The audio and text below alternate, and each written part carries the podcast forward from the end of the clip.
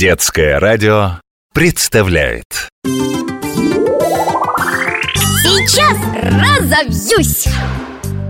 А кто придумал для детей детские сады? Этого человека звали Фридрих Фребель. Он был учителем и жил в Германии. Там-то и появился самый первый детский сад.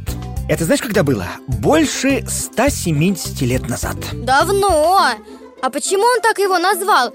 Детский садик Он решил, раз дети считаются цветами жизни, то и расти они должны в саду.